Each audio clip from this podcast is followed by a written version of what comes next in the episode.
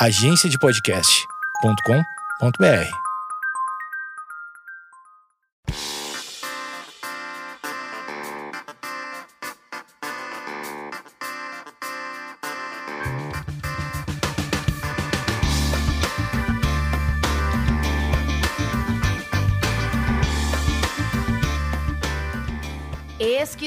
Esquizofrenóias no ar. E hoje o tema é aquele tema que a gente fala baixinho, mas não deveria ser falado. Que eu acho que uma das minhas principais causas na vida é não precisar é, esconder isso de uma maneira estranha. Por exemplo, quando. É, eu, vocês já ouviram o episódio 8, onde eu falo da minha. Eu e a Dani Tareia falamos da nossa tentativa de suicídio e a gente tenta falar com a maior naturalidade.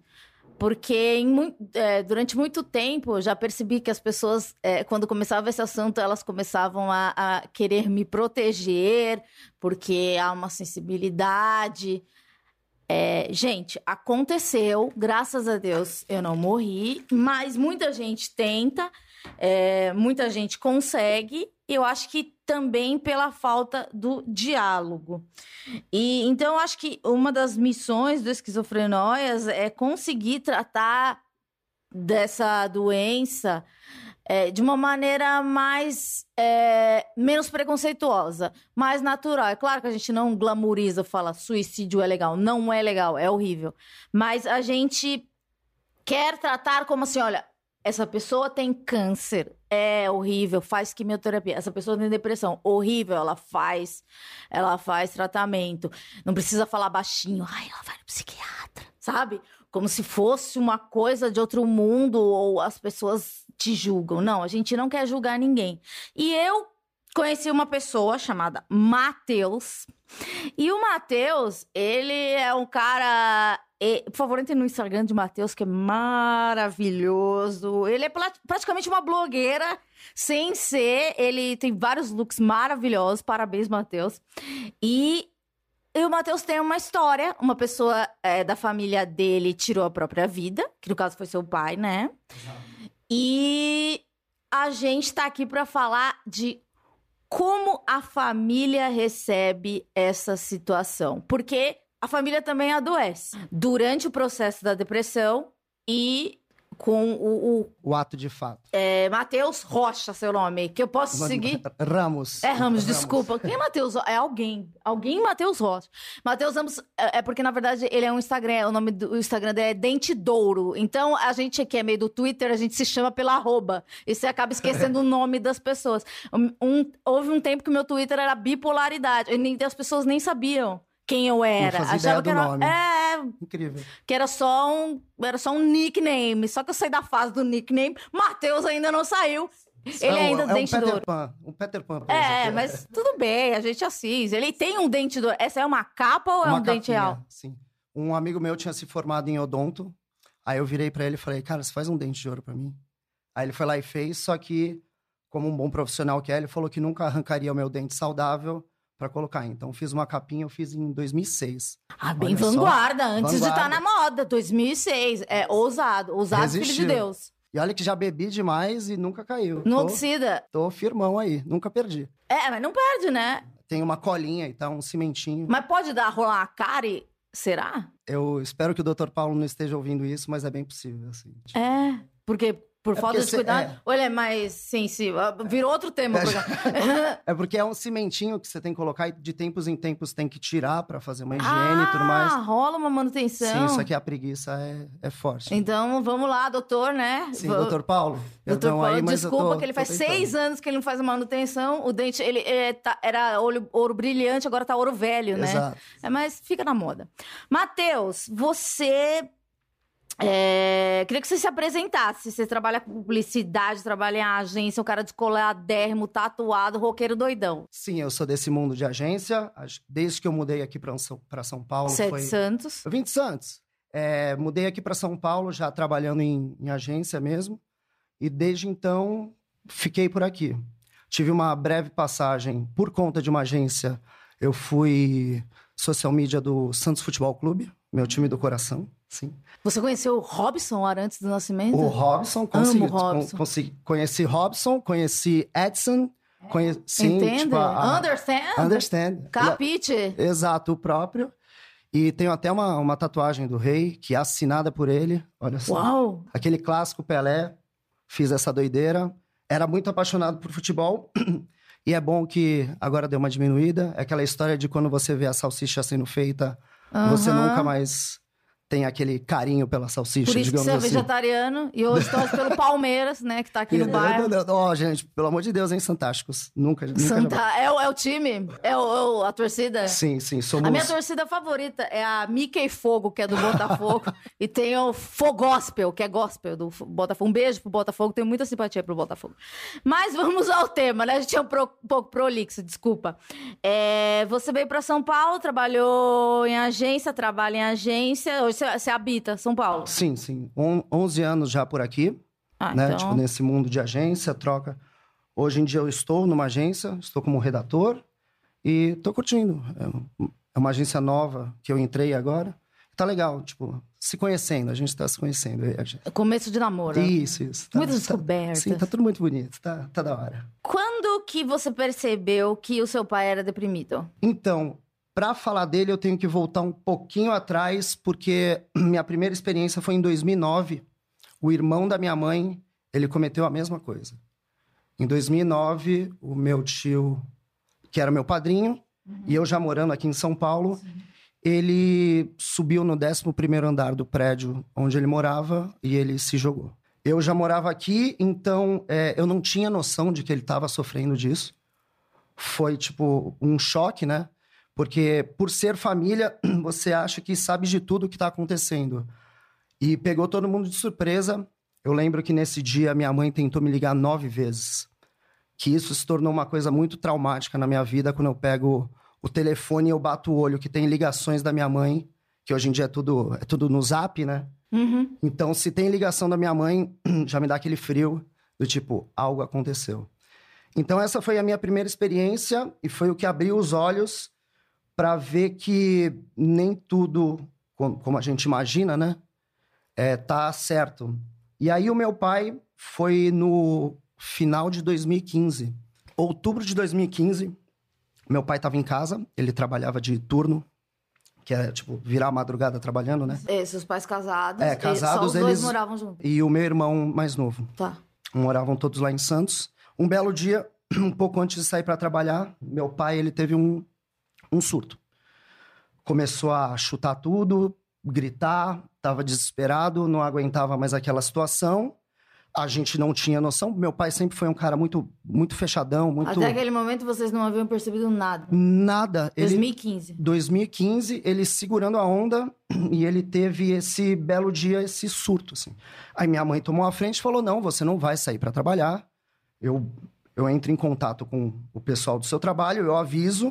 E foi nesse dia que tudo se revelou pra gente, assim. Tipo, meu pai, ele sempre foi muito fechado e um cara muito atlético, assim. Meu pai... Muito esporte. Total esporte. Meu pai, por um tempo na vida, ele dividiu a- o tempo dele em dois empregos. Meu pai era preparador físico lá no Santos, no futebol de salão, treinou a joia Neymar, que é muito bom citar aqui, e tinha a empresa, que ele trabalhou na antiga Ultrafértil, que virou a Vale.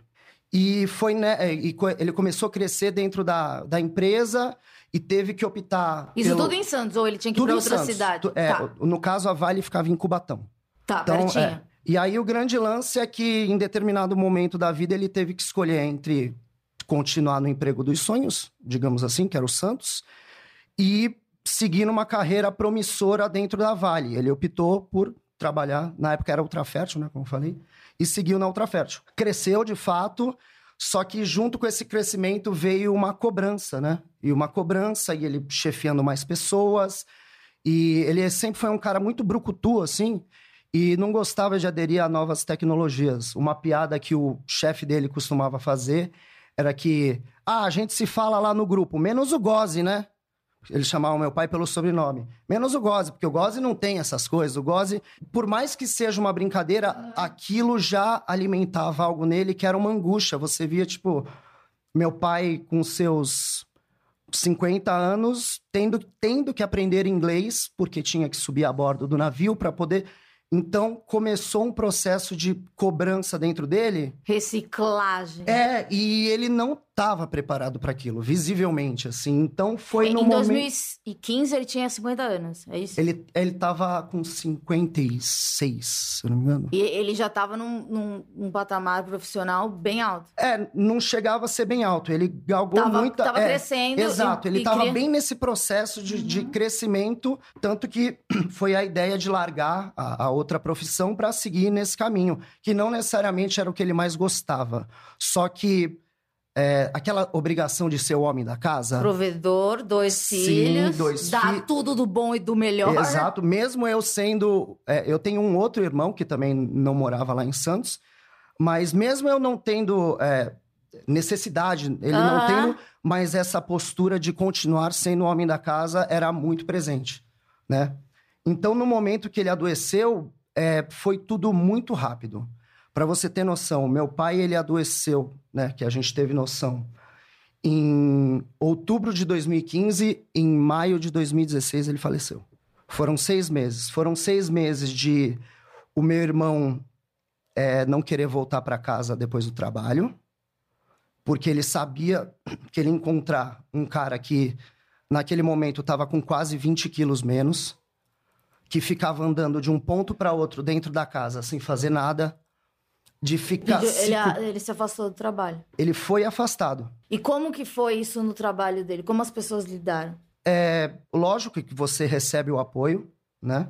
Só que a gente tem um grande problema, que aí eu até cito depois um pouco melhor para frente, que é essa questão do, do capitalismo, Sim, claro. sabe?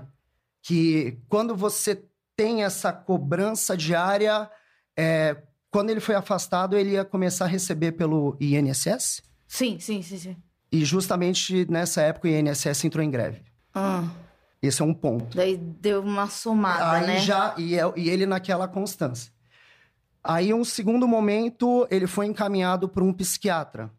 Uhum. O psiquiatra, por diversas, diversas vezes, desmarcou a consulta. Ah, que era pra dar o papel, né? Então, Sim, sim. desmarcou. Então, aí isso gera um sentimento que vai crescendo dentro da pessoa, né? Que aí tem uma grande desconfiança de tudo. E aí é onde mora o grande problema.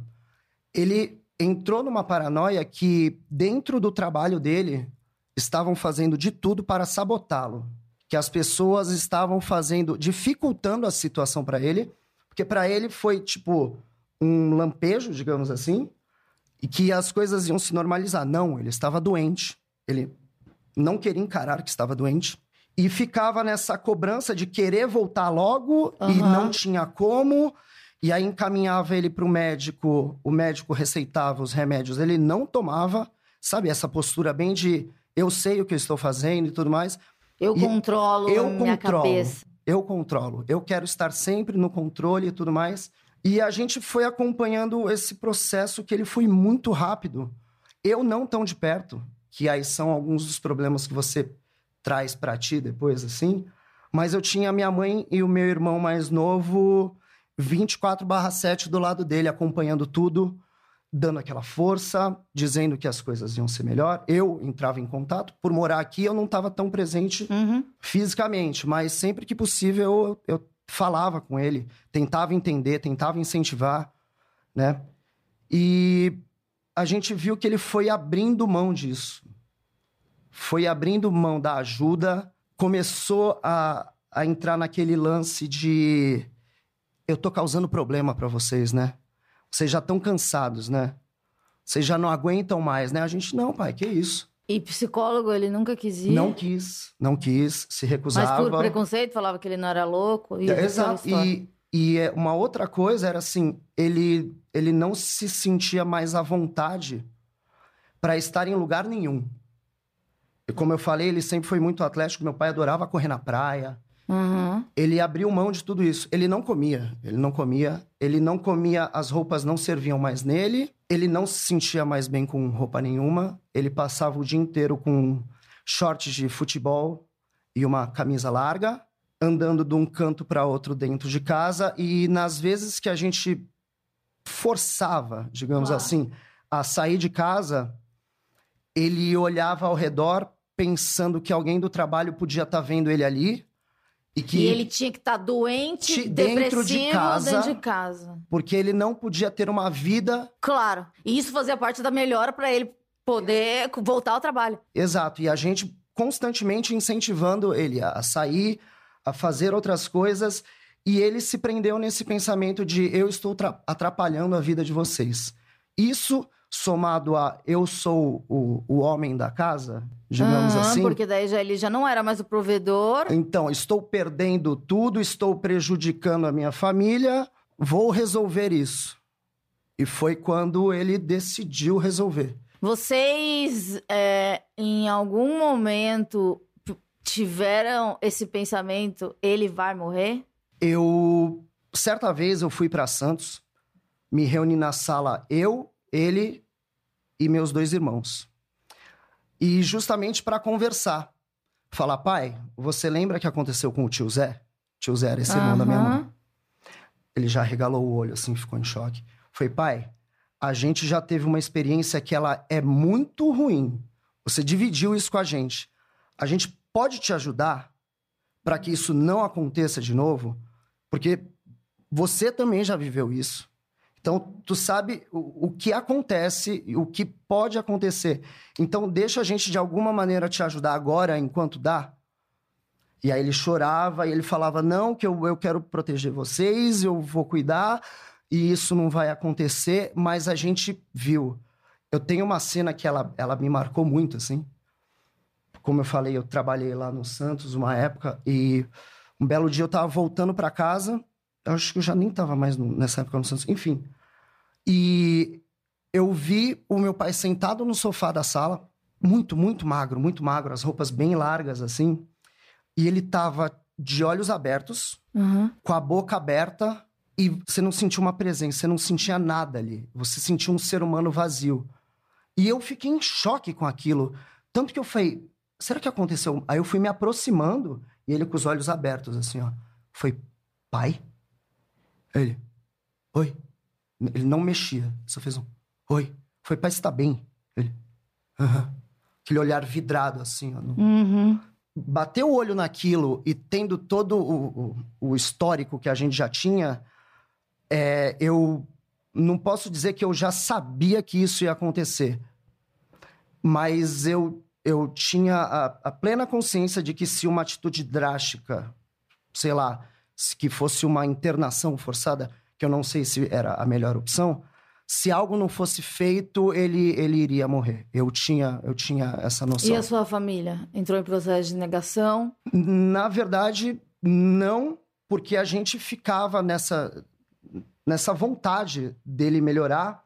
Só que, como eu falei, para mim, estando um pouco mais distante, tudo bem que Santos é ah, uma Tudo hora bem, e meia, mas né? quando você tá mais longe, você tem uma outra perspectiva, né? Sim. E aí, um- e foi até um dia que o meu irmão me ligou, apavorado, meu irmão mais novo, falando: Mate, cara, eu preciso de ajuda, eu não sei o que eu faço, o pai tá do jeito que tá, e a minha avó morava no mesmo prédio. Ele falou: a mãe se trancou na casa da avó, dentro do quarto, e ela tomou os remédios dele, assim. E eu não sei o que eu faço. Eu tô perdido aqui. Aí eu, por telefone, sei lá, a primeira coisa que eu fiz, eu dei um esporro no meu pai. Eu falei, pai, que porra que tá acontecendo, cara? Sabe? Olha, olha, o... você consegue imaginar o todo? Olha o que tá. Ele ficava. Porque a família inteira adoece. Exato. E assim, meu irmão completamente perdido, porque tá ali naque- naquele convívio, e aí não queria dividir 100% as coisas comigo. Dividia quando a, quando a coisa apertava. Minha mãe, minha mãe é um ser humano surreal, tanto que o nome dela é Terezinha de Jesus. Mágica. E eu, eu vendo que, sim, minha família estava adoecendo. E meu pai, ele tem quatro irmãos. Né? São três irmãos e uma irmã. E até então, e, e dá pra dizer assim que família Caissara, todo mundo é muito bronco, sabe? Aham. Então eles só foram, até citando um termo futebolístico, só foram se ligar na situação aos 45 do segundo. Que foi quando os irmãos tentaram se mobilizar.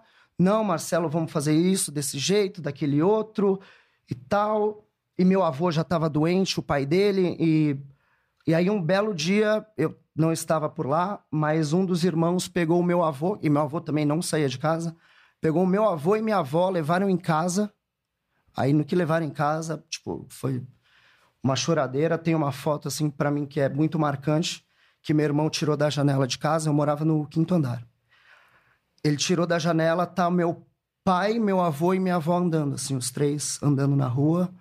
E meu pai muito magro, muito magro, irreconhecível, assim. Na vista aérea você já conseguia ter noção que não era a mesma pessoa, assim.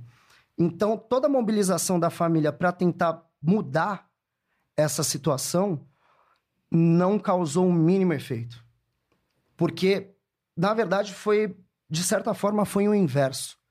Que aí ele teve noção que ele estava incomodando mais pessoas ainda. Porque foi pro núcleo irmãos, pais, Pai. nananana. Foi crescendo, aí ele falou: Bom, Eu tô realmente fudendo a vida de tô geral. fudendo com a vida de geral.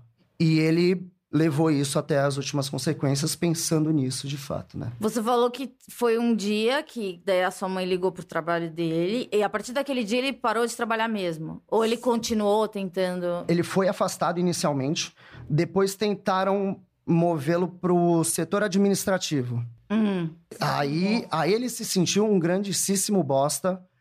Se ele ficou uma semana nessa, foi muito, e depois direto pra casa e nunca mais voltou a trabalhar. Daí você falou desse episódio da sua mãe.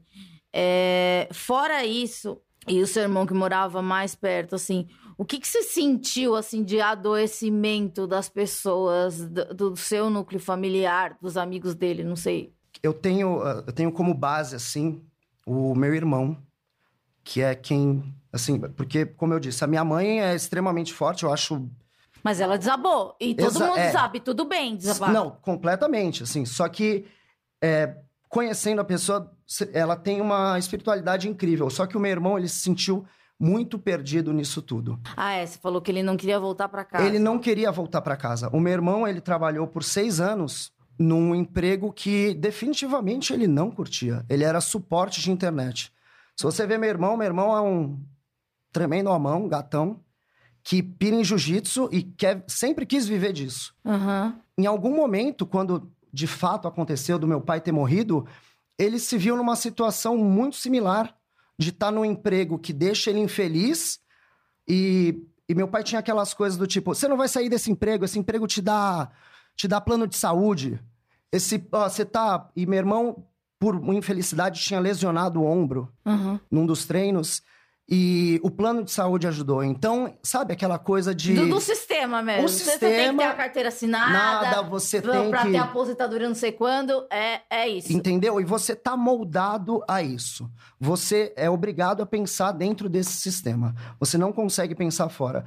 Na cabeça dele, ele não conseguia pensar que é, ele tinha uma vida fora desse emprego que tinha a porra da carteira assinada, que dava o, o caralho do plano de saúde, e que no final das contas ele estava adoecendo da cabeça e ele nem estava vendo. É, o meu irmão, da- é, quando o meu pai de fato se matou, meu irmão estava em casa. Meu irmão tinha acabado de voltar de São Paulo, ele namorava uma garota daqui. E ele estava muito angustiado para entrar em casa, porque ele já sabia o cenário que ele ia encontrar, que era o mesmo sempre. Né? O seu pai sentado. Sentado coisa- ou zigue-zagueando pela casa, a gente falava que ele abria um buraco no chão de tanto que ele andava. Era desesperador ver aquilo. Você consegue imaginar o que passava na cabeça dele? Por que, que ele andava tanto? É muito pela angústia de. Ele não sabia o que fazer. E engraçado, a janela lá de casa, ela era baixinha. E ele deixava um puff encostado na janela de casa. Ah, E aí, quando a gente começou a se ligar nisso, falou: Mas qual é a sua? Rolou essa conversa. Por que que, ô, tira isso daqui? E tirava. Só que vira e mexe, o puff voltava pra lá. Pois bem. E dormia? Ele dormia? Não. E quando dava remédio pra tentar dormir, cuspia. Fingia que, que tomava e não Por que, que dormia. você acha que ele não aceitava o remédio, a terapia? Porque é, na cabeça dele, ele tinha que ter o controle da situação, sempre. Tipo, sabe, isso nunca saiu da, da pessoa dele, assim? Ele nunca se viu como co- que aquilo era uma doença, Não. que era uma coisa que ele provocava. Ele não conseguia entender isso. Deu falar, tipo, eu gosto de cozinhar. Então, quando eu colava em Santos e fazia o almoço pra família. Eu falei, pô, pai, come aí e tal. Cara, era uma garfada. Eu falei, pai, você quer melhorar, você tem que comer, você tem que fazer as coisas.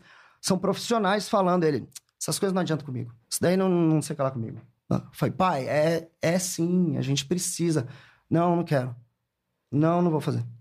Era sempre na negação, sempre. E a sua mãe, diante disso, fora esse dia fatídico, como que ela lidava? Ela sempre foi muito parceira, do tipo, ela em nenhum momento desmotivou ou foi contra o que estava acontecendo. Ela sempre falava, Marcelo, isso já vai passar. Até porque ela já tinha vivido uma experiência. Você acha que ela, ela sentia que poderia ter um fim mais trágico? Sim, sim. A gente. Cara, eu não sei. Nem de longe é bom, na verdade. Eu ia falar, não sei se é bom ou ruim, mas nem de longe é bom. Só que a gente tendo essa experiência né, anterior, Hum. sa- você sabe mais ou menos o cenário como se desenha. Tudo bem que o irmão dela, ele não estava tão próximo no nosso dia a dia como era o meu pai vivendo todos os dias debaixo do mesmo teto. Mas a gente começa a entender que as coisas estão rumando para esse lado e já começa a despertar sentimentos que a gente já tinha anterior do tipo, cara, vai dar errado de novo. E quando você entra nessa onda, é que você tem que estar com uma cabeça muito boa, porque a, a primeira atitude é você se culpar, né? Eu mesmo, quando eu recebi a notícia, eu estava esperando para entrar numa reunião, recebi a notícia por telefone. Eu lembro que eu estava com um caderninho embaixo do braço, o caderno caiu, eu congelei. Desespero. E eu estava em São Paulo, então ainda tive, sei lá, duas horas e alguma coisa até chegar de fato no prédio para encontrar os meus familiares e tudo mais. E aquele sentimento de culpa nessas duas horas dentro do carro até lá é uma coisa que só vai crescendo. Do tipo, cara, por que, que eu não estava lá? Por que, que eu não fiquei perto? Por que, que eu não desci esse final de semana? Porque eu lembro muito bem, eu estava aqui em São Paulo, eu tinha ido na, na marcha. E aí eu ia na semana seguinte. E no dia que eu fui na marcha, meus familiares se reuniram justamente por conta dele, né? Os irmãos e tudo mais. Fizeram um churrasco na casa da minha avó pra tipo, Marcelo, vai dar tudo certo. A gente. Em algum momento você acha que ele acreditou nesse vai dar tudo certo? Nenhum momento. Nenhum momento. Você sentia, você- vocês sentiam? Eu sentia, eu sentia, porque ele passou de um diálogo de negação para um não diálogo. Você ia falar com ele, eu falava, pai, ele tá- ele ficava assim, ó, tá bom, tá. Tipo, acabou o diálogo. Vendo ali, parecia que não tinha volta, sabe? Quando você encara. E aí, nesse fatídico churrasco, tem uma foto que é muito foda. Foda de horrorosa, assim, que você entende a situação. Toda a família unida ali pra buscar a melhora dele, você sentia. E aí rolou uma selfie da família. Todo mundo, tipo, olhando aqui pra foto, assim. Meu pai é a única pessoa que tá de lado, olhando pra lá, assim, ó. Ele tava cagando pra situação. Ele não tava ali. Ele não tava ali. Era, é justamente isso. A pessoa se torna um, um corpo vagando, porque ela já se desprendeu disso. Entendeu? Eu tenho lido algumas coisas que me deram uma ajuda a entender tudo isso. E já não era nem mais uma vontade, era tipo, na cabeça dele era uma obrigação ele resolver o problema. E o problema era ele. E então ele tinha que se matar na cabeça dele. É, e assim, você falou do seu irmão, é, que ele teve sintomas, etc. Ele buscou ajuda? Sim, Tá. É, a primeira ajuda que meu irmão buscou foi a mim, que foi. É, é um momento marcante e tal. Vocês se aproximaram mais enquanto família? A gente já tinha um laço bem forte, só que assim, é, o meu irmão ele virou pra mim um belo dia e falou: Agora você é meu pai. E tipo, isso. Não vai morrer. É, é, tipo, isso pesa, sabe? Porque você, você entende qual que é a carga que um pai traz na sua vida, qual que é a Claro. responsabilidade que ele tem. E aí ele te transfere com o maior dos sentimentos. O cara vai lá e vira e fala isso assim pra ti.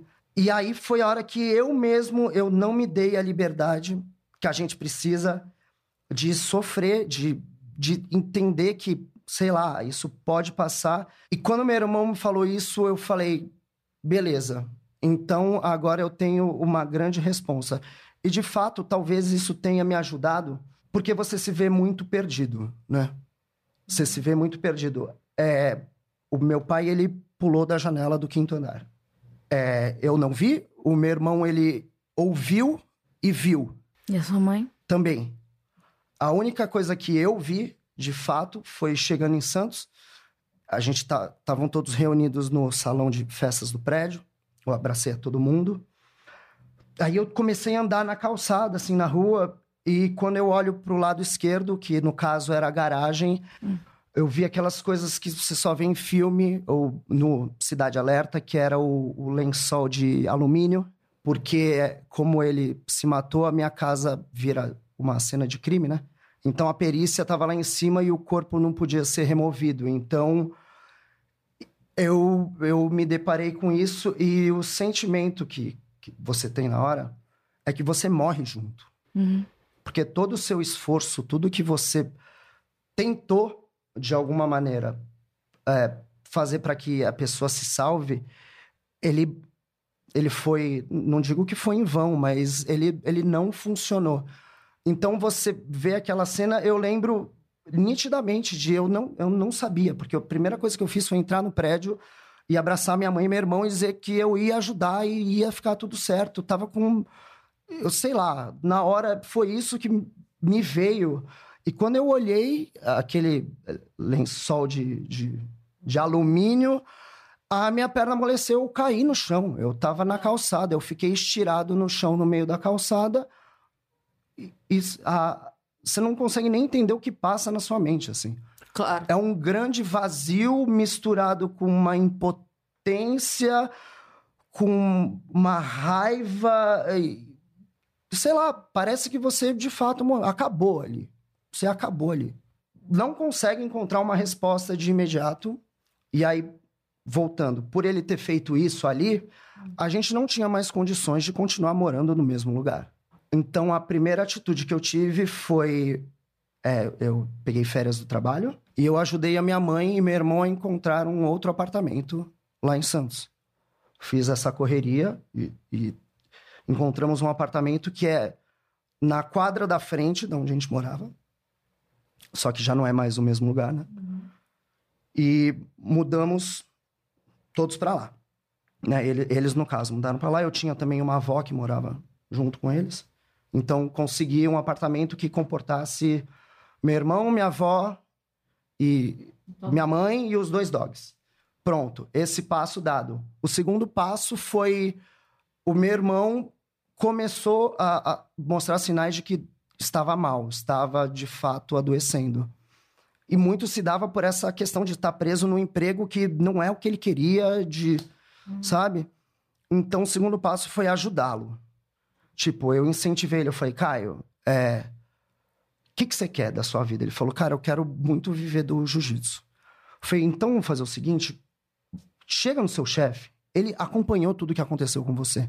Chega e fala: eu não tenho mais cabeça pra estar aqui, eu quero sair daqui. Você pode me mandar embora? Tipo, o não, ele já tem.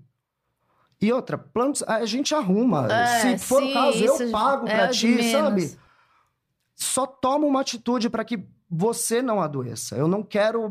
E, de fato, ele conversou. Olha que maravilha. O chefe entendeu tudo, estendeu o plano de saúde dele por seis meses, recebeu seguro-desemprego, fica, morava com a minha mãe, tipo, tranquilo, procurou ajuda.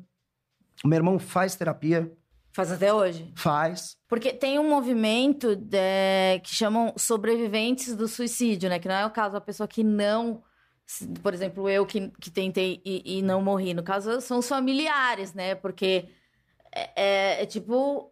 Você tem aqui essa estrutura família, você tira uma peça. E é uma peça que decidiu sair dali. Então, é muito difícil a aceitação de uma pessoa que decide por isso do que um acidente ou morte de causa natural, doença.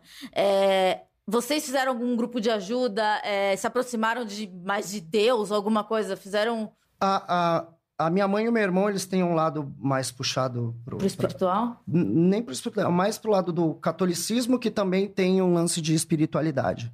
É, eu, eu nunca fui tão ligado a isso, só que de uns tempos eu pra cá eu comecei a meditar. Bom, E a meditação é o que tem. Cada dia que passa, ela me ajuda mais, assim, que eu, que eu me entendo mais. É, eu não procurei terapia no primeiro momento, porque, por me conhecer, eu sabia que em algum momento eu, sei lá, podia manipular as informações. Porque eu. A eu gente acha isso é, mesmo. então, eu, eu mesmo não tô bem resolvido para entender o que aconteceu. Como que eu vou falar para outra pessoa o que tá acontecendo? Então, eu primeiro busquei me entender, né? Aham. Pra saber o que que pegava. Aí sim, agora, tipo, eu tenho uma, uma visão um pouco melhor. Eu acho que, tipo, a terapia ajudou demais o meu irmão e eu vejo o resultado da terapia em outras pessoas. Legal. Eu faço a minha própria, que é, no caso, a meditação. Aham. E me ajuda muito, e as leituras que eu tenho feito também. Porque é, parece que é muito fácil você adoecer, porque fica um resquício, por exemplo, Sim. é, quando você vai conhecer pessoas. Conheci a minha namorada, demorei muito tempo para dizer o, qual era a minha situação familiar. Uhum. Porque você tem um medo muito grande nessas horas do tipo, puta que pariu, acaba- olha, o pai do cara se matou. Imagina como é essa família. Imagina se não tem só doido nessa porra. É, eu digo que eu já passei coisa semelhante. Que, tipo, eu vou falar pro. Você conhece o cara no Tinder, né? Daí você começa a namorar ele e fala, então, eu já tentei me matar, sabe? Ele vai falar, ele vai querer ficar comigo de novo, né? É, tem isso, né? Então, aí você traz uns bloqueios pra dentro de Porque ti tem que- ser uma pessoa muito legal pra comprar, tipo, uma, é uma briga. Você tem que falar assim, tá, eu tô com você. Exato, porque, tipo, querendo ou não, você é uma pessoa traumatizada, você tem, Que- né? Sim. E é muito bom você dividir. Dentre essas leituras que eu tenho feito, é, diz pra você sempre encarar esses problemas, porque muito, muitas vezes você deixa passar, né? Tá ali, você deixa, você nunca quer encarar de fato. Até que acontece um dia igual seu pai, explode, começa a socar a parede. Exato. Então, aí você tem que sempre colocar. E isso eu via que ele estava me, limi- me limitando na interação com as pessoas, porque. Uhum. Você, Você- se anulou por um tempo. é, eu me anulei, é, eu sempre fui muito extrovertido e tudo mais, só que Voltem, entrem no Instagram dele, maravilhoso. Arro- Põe algumas coisas tipo, dele na, na, na época do carnaval. Que pessoa. Que interação. arroba dentedouro. Gente, eu não sei por que esse menino é um influenciador digital. É muito bom o conteúdo dele. Marcas, podem vir. Po- Pode só ver em marcas. Só vem, só vem em mim. Então, e aí você meio que é, tem que entender esse processo para que você não se anule. Entendeu? E, e foi isso. E acho que acho que desde o dia que eu consegui contar pra, pra Bel. Oi, Bel. É, eu consegui contar essa parte. Cara, você tira um peso das suas costas enorme.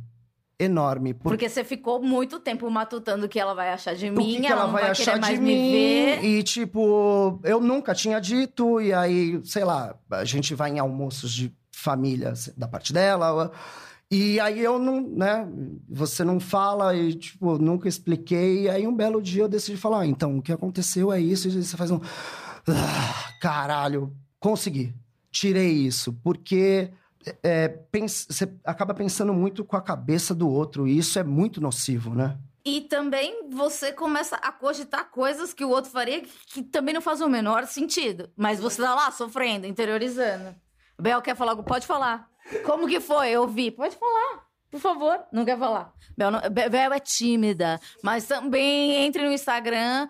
É, não vou falar o Instagram secreto de Bel, mas vejam nas marcações, porque eu sou bem stalker. é, Daí você consegue descobrir a vida. Mas alguma foto ela tá marcada. Ela tem o cabelo azul, tá, gente? Essa é, essa é a dica. Mas é uma coisa que a gente passa muito tempo, né? é, imaginando o que as pessoas vão achar. E muitas vezes não é nada disso. nada Porque daí vem uma pessoa e ela é super fofa e fala: Ah, então é por isso que você. Exato Porque com certeza você já deu um indício de algum trauma, de alguma coisa, ou seus irmãos. desviar um assunto, Sim. né? E é, e é muito por essa linha. E como as coisas acontecem, foi como você colocou, tipo, aí você vai guardando tudo isso, aí acontece que nem aconteceu com o meu pai, no caso. Eu tenho um amigo, o Daniel, ele perdeu o cunhado. Eu até conversei com ele, né? Disse que viria aqui. Eu falei, pô. E é engraçado como, no final das contas, esse maldito capitalismo, ele te traz um padrão. O cunhado dele era uma pessoa sem muitos amigos, trabalhava de casa e tudo mais, aparentava estar tudo tranquilo. É, começou a desenvolver uma noia, ele já tinha depressão, que alguma coisa estava errada no trabalho, que as pessoas estavam agindo estranho com ele no trabalho e bababá, e não se abria com ninguém. E quando foi ver, se enforcou dentro de casa. Cara, as pessoas sofrem muito e não falam. E isso é muito triste. Porque é, eu sempre falei de alguma forma. Sei lá, umas coisas. É, uma dica que eu dou pra vocês que têm depressão. Já chorei muito em ônibus, assim. Que eu às vezes eu ficava desesperada e eu saía andando pela Paulista, eu descia Brigadeiro, chegava na Avenida Santo Amaro, isso é muito longe, pra ir andando. E daí, sei lá, sentava do lado de uma pessoa e começava a falar, tipo, eu quero morrer. E era uma pessoa que eu não conhecia. Nessa época eu não fazia terapia direito. Mas aquilo era um desabafo que eu precisava soltar. Eu acho que é... a gente teve um episódio aqui com um psicanalista que ele me falou uma coisa que me deixou muito triste, que é uma coisa que eu penso quase que diariamente, que é uma constatação. A partir dessa constatação, eu disse, eu disse para mim mesmo que eu tinha que fazer alguma coisa. É, eu perguntei, eu falei, ai, doutor, é, doutor Paul Carduz, procurem esse episódio, é, Cura pela Fala. É, eu perguntei, você acha que nos tempos atuais as pessoas não se falam mais porque elas têm muitas telas, muitos negócios, muitos tablet, blá blá blá? Falou assim, Amanda, quando o Freud inventou a psicanálise? Eu falei, sei lá, 1910. Ele falou, as pessoas nunca se falaram. Daí eu falei, puta merda! Ninguém se ouve, vamos tomar no Foda, cu. Entendeu? Foda. Foda. Entendeu? Então é isso. A gente tem que. É, você tem que falar, eu tenho que ouvir, eu tenho que ouvir, ela tem que me ouvir, a gente tem que trocar. E quando a pessoa te conta uma coisa, ela não quer. Eu recebo coisas aqui no, no inbox do, do, do, programa que é tipo assim: as pessoas só mandam, elas falam, ficam felizes só porque eu li, sabe? Porque elas só querem falar o parágrafo dela, assim, que, ai, tô triste, que minha filha tem depressão, não, não, não. Obrigado por ler, sabe? E elas acham isso um máximo. Porque parece que ninguém se ouve. E é realmente, ninguém se ouve. Isso é muito triste, muito triste mesmo. E é aquela coisa assim, só de eu ter dito que viria aqui, né, e abrir para uhum. que a galera falasse comigo, cara, o tanto de gente que próxima ou não próxima vai vir uma galera depois que vai tipo procurar brother, e falar. fala umas paradas que tu é, fica esteja preparado choque. o que eu fico assim o que eu faço a minha dica para não favor, ficar para não para não pirar porque eu já pirei nisso. Tipo, já recebi imagem de menina que se corta. Já foi pesado. O que eu faço é assim: é, eu tenho um, um, um, bloco de notas no meu celular de respostas padrões, como, como inteligência artificial. Na verdade, são os links dos episódios. Então, por exemplo, se alguém fala suicídio, tenho o episódio do suicídio. Então, já, já vou jogar o seu e o episódio 8, entende? Porque eu não tenho estrutura para ajudar. E se eu quero ajudar, eu tenho que estar tá bem. Então, o máximo que eu posso fazer por vocês é mandar um link e falar: olha, gente. Conheci um lugar que trata as pessoas por preço popular. Ó, oh, bem legal, hein? Agora existe um serviço que você faz terapia online. É legal. É o máximo que eu posso fazer. Porque eu, não, eu também não tenho um histórico bom. Eu passei. Eu tenho depressão ainda, mas eu passei, sei lá, até os 29 anos da minha, da minha vida, sendo uma pessoa que se falava, qual a sua coisa favorita da vida? Eu não sei. Eu era infeliz, sabe? Hoje eu tenho gato, cachorro, namorado, tipo, uma vida legal, uma casa legal, tipo, que, que é, é o que me deixa feliz. Eu acordo e falo, meu, que da hora a vida. Mas, assim, a depressão vai voltar em mim. Eu sempre falo isso pro Vinícius, ó, vai chegar, ela vai voltar. E o ano passado eu tive um período de depressão e, e eu me senti com um propósito de vida foi quando eu pensei, eu vou tomar um monte de remédio, vou ficar dormindo, vou ficar catatônica aqui uns quatro dias. Daí eu pensei, meu Deus, eu que bodou a comida das gatas, né? Daí eu falei assim, não, eu não vou, eu não vou me anular, elas dependem de mim. Daí eu percebi, eu amo uma coisa, eu amo a minha vida. Daí eu falei, continuei isso, sei lá, ver o Globo News, qualquer bosta. E daí eu falei, cara, é isso, tenha algo para cuidar. E eu demorei anos, anos. Ontem eu fiz um Sampa Talks, que a gente vai trazer aqui o pessoal do Sampa Talks para falar também, que é um projeto bem legal. Quem não conhece, procure. Eu não vou falar agora porque a gente está se estendendo muito. É que uma menina, ela falou sobre que, que ela, ela tem depressão crônica, ela tem 26 anos, ela tem há 10 anos, ela é diagnosticada há 10 anos. Eu falei, cara eu acho que eu me concebi feliz com uns 29, 30. Então, acho que mais uns aninhos aí você aguenta. Porque é uma luta, é muito demorado.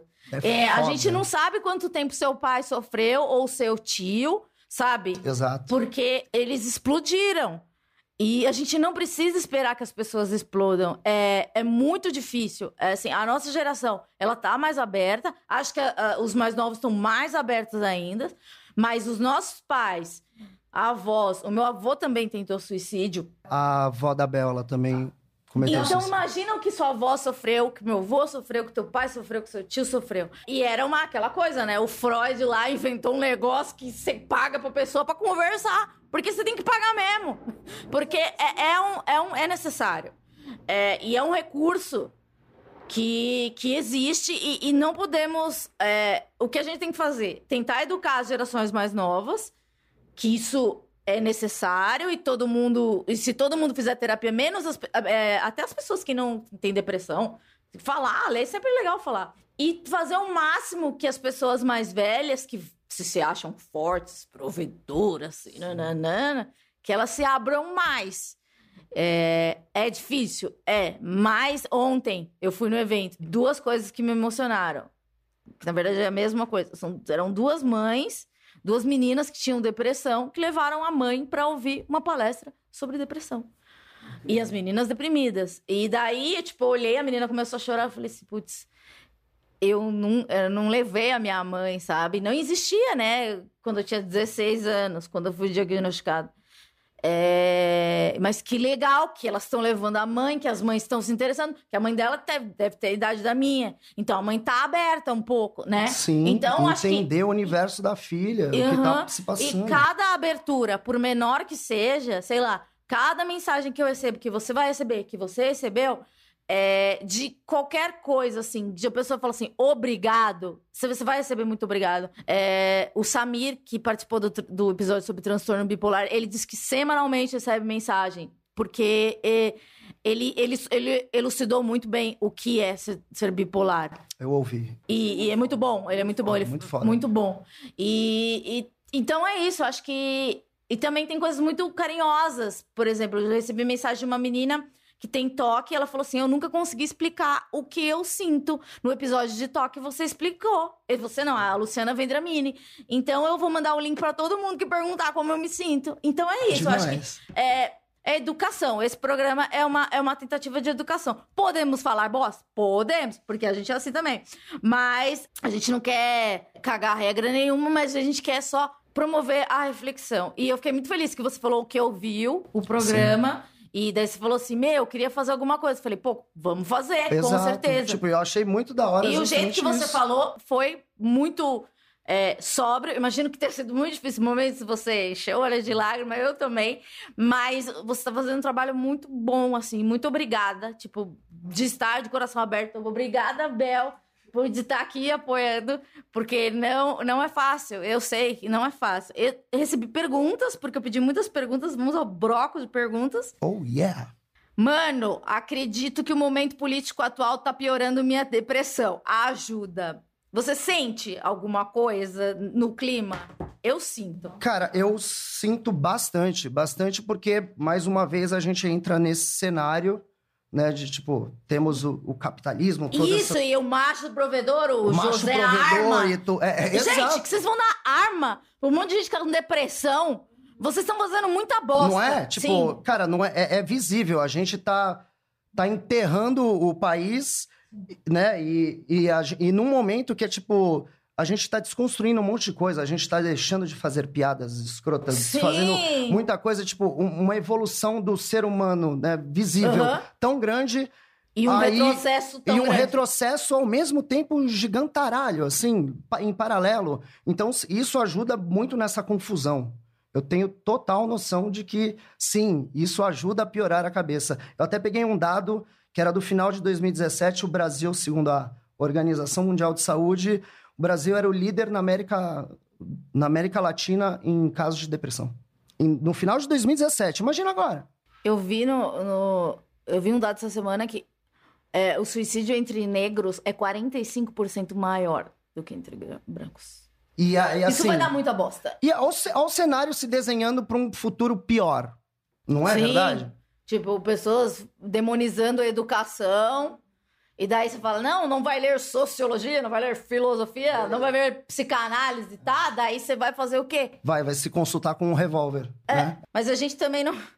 A gente também não pode ser tão... A gente tem que ter uma esperança, né? Sim, sim. Não, é por isso que a gente está aqui conversando. Exatamente. Tem que ter espaços como esse. E, e eu falo, sempre quando pedem entrevista, me pedem é, alguma coisa pra falar sobre o programa, eu falo, gente, o que me deixa triste é que não existia nada pra, pra falar desse, disso. Por favor, façam mais coisas como essa. Porque a gente precisa. Porque precisa sim.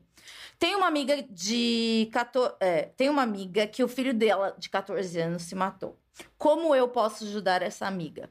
Ah, eu acho que, assim, a dor dela você nunca vai conseguir entender, né? Tipo, a gente, primeir, em primeiro lugar, tem que respeitar. Em segundo, é, é meio isso, de você se mostrar disposto de fato a ajudar, né?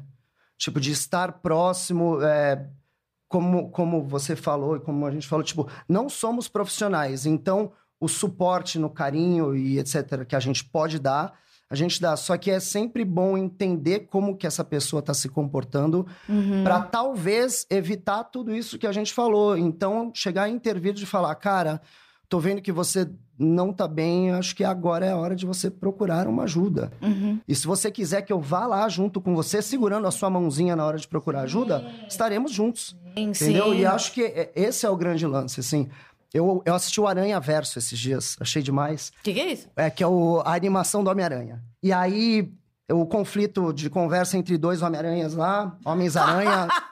um, aí, um virou e falou assim: pô, mas como que eu faço pra salvar o mundo? Aí o outro vira e fala: cara, você não vai conseguir salvar o mundo. Você tem que tentar salvar uma pessoa de cada vez. Ai, que bonito, Lindo, né? gente! Homem-Aranha é cultura, caralho. Olha só, que bonito! Sim, né? e é meio E isso. aquela coisa do avião, que também é cultura, né? Você tem que pôr a máscara primeiro em você, pra depois pôr a máscara no, na Entendeu? criança ou É a questão do amor próprio. Se a gente não É. tiver o amor próprio, a gente não vai conseguir ajudar ninguém. Sim. Matheus, você ainda sen- é, sente luto? Procurou alguma ajuda terapêutica?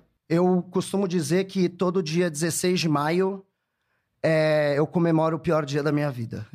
tipo, é padrão, né? Desde 2016 pra cá, sim, eu sinto esse luto, esse luto é muito presente. Por vezes eu acordo de sonhos na madrugada desesperado, de visível desespero, de você tá sem chão, porque é aquela coisa que você sente a pessoa no sonho, você tá entregue àquele sonho e quando você acorda, aquilo é uma realidade falsa que você está vivendo. Então, sim, o luto ele é constante, mas ele não pode ser presente o tempo todo. Ele precisa existir. A gente precisa Claro, ver você isso. também não pode negar, porque tem gente que, que lida com a morte de uma maneira meio estranha, parece, sei lá, vai pra uma festa, ou, ou não sei o que, enche a cara, porque é, é uma... é- porque é um processo de negação, mas o luto é uma coisa que faz parte, né? Exatamente. Se ele dura muito tempo, daí você precisa de uma ajuda. E, e se ele é uma coisa, que nem você falou, é, é, vai e volta, porque é, é uma coisa que tá presente, né? Tipo, e, e eu acho que quando é de suicídio, é uma coisa que, que deve ficar para sempre nos familiares, nos tais sobreviventes do suicídio, né? Exatamente.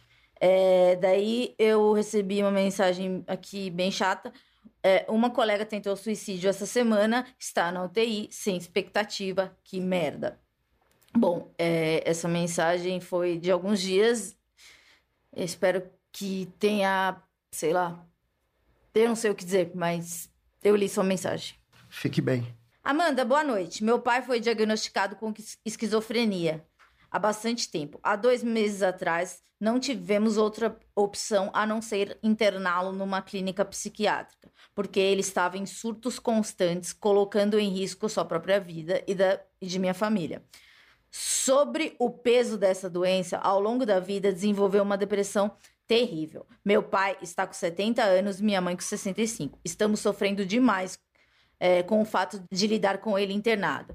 Sentimos muita falta dele em casa. E o peso da situação está todos nas minhas mãos para eu poder ter força para ajudá-los.